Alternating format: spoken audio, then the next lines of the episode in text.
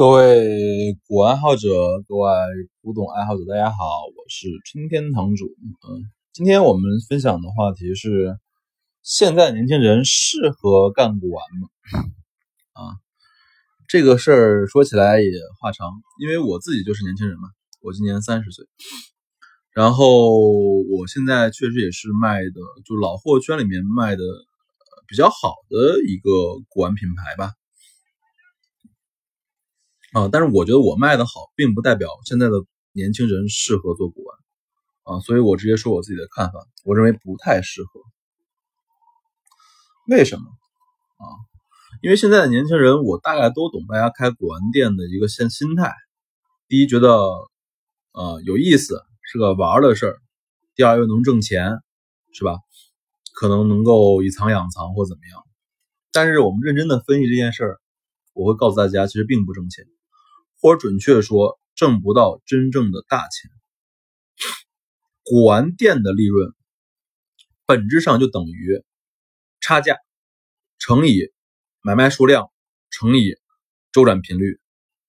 而古玩行、古玩店不挣钱原因就在于这三个因素都存在难以突破的瓶颈。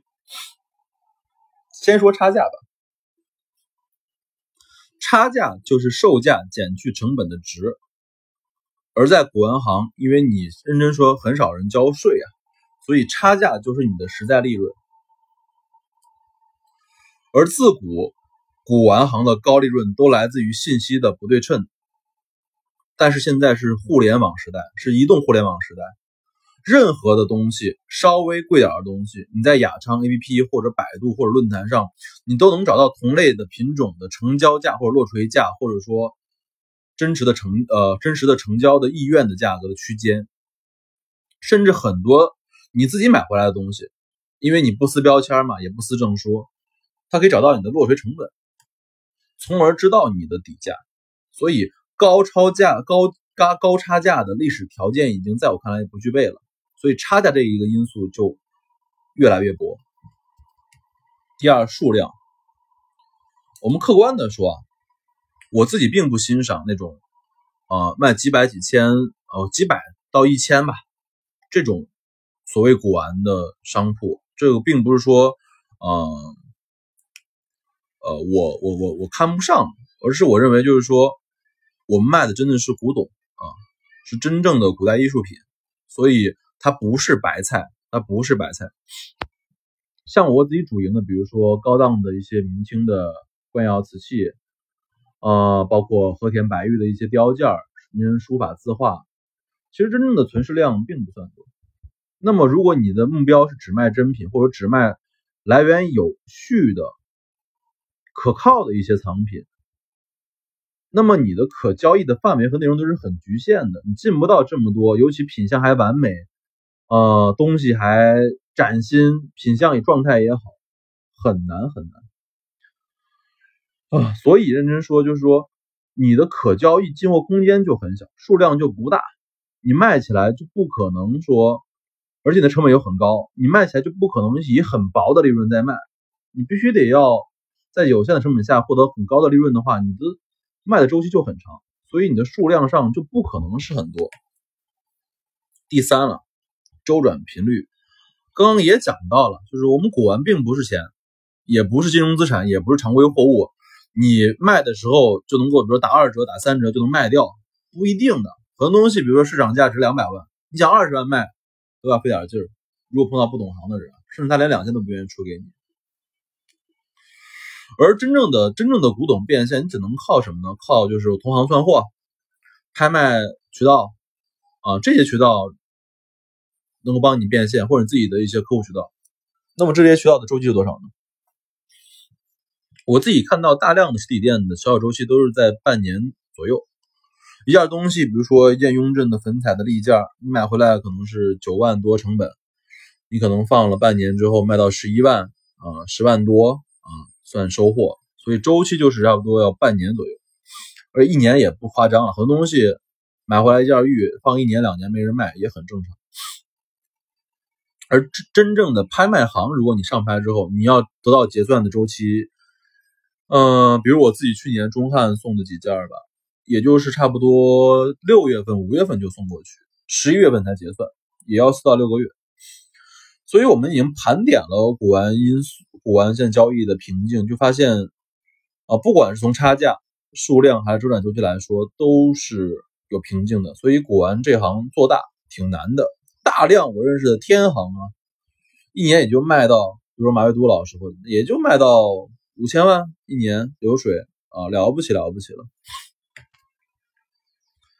然后我们已经讲了说，嗯，现在古玩挺难的啊，因素挺多的，不太好挣钱。那我们再说一下，说我们这个时代该我们该怎么做的这个事儿。第一个就是海外回流了啊，我认为就是在顶级的一些艺术精品上来说，国内外的价格其实基本上趋于一致了。国内卖十五万，国外也差不多十五万，所以这个空间已经非常非常的少了。第二就是。我们看到古玩的次顶级的艺术品和普通卖销的价格依然低于国内啊，这块确实是可以看到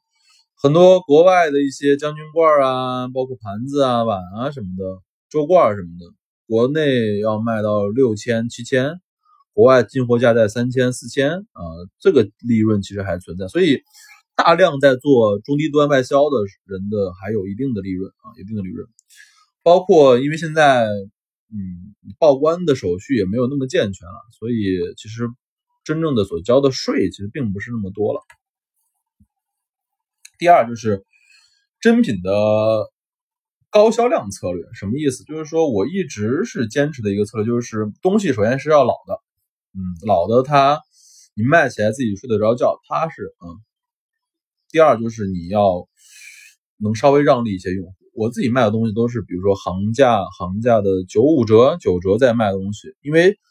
呃，你卖给了别人，别人最后认真说也会出手嘛。如果你卖的它太高，或者说太贵，那么后面的用户积累的口碑就不好。第三就是放弃实体店了，呃，这边是我自己经常去深圳古玩城，呃，去去沟通交流的时候发现的一个事情。他们经常说是春天你卖的这么好，你一个月能卖四五十件的瓷器，你为什么不开古玩店呢？我认为就是古玩店没价值，就是所以我根本就不会考虑说我去开一个春天堂古玩店的这件事啊。我自己在互联网上销售，我认为能获得更高的利润。而如果我开古玩店，实体古玩店的话，我会像。翟建民、马未都老师，那么他们开就开成那种会所类型的，这样虽然成本高，但是其实你就把它变成了一个会所，啊，更加经营高端精品的一个会所来来从来从事。啊，整体来说，就这是我今天的一个话题分享：年轻人是否适合做古玩？物件开门不解释，春天堂藏瓷。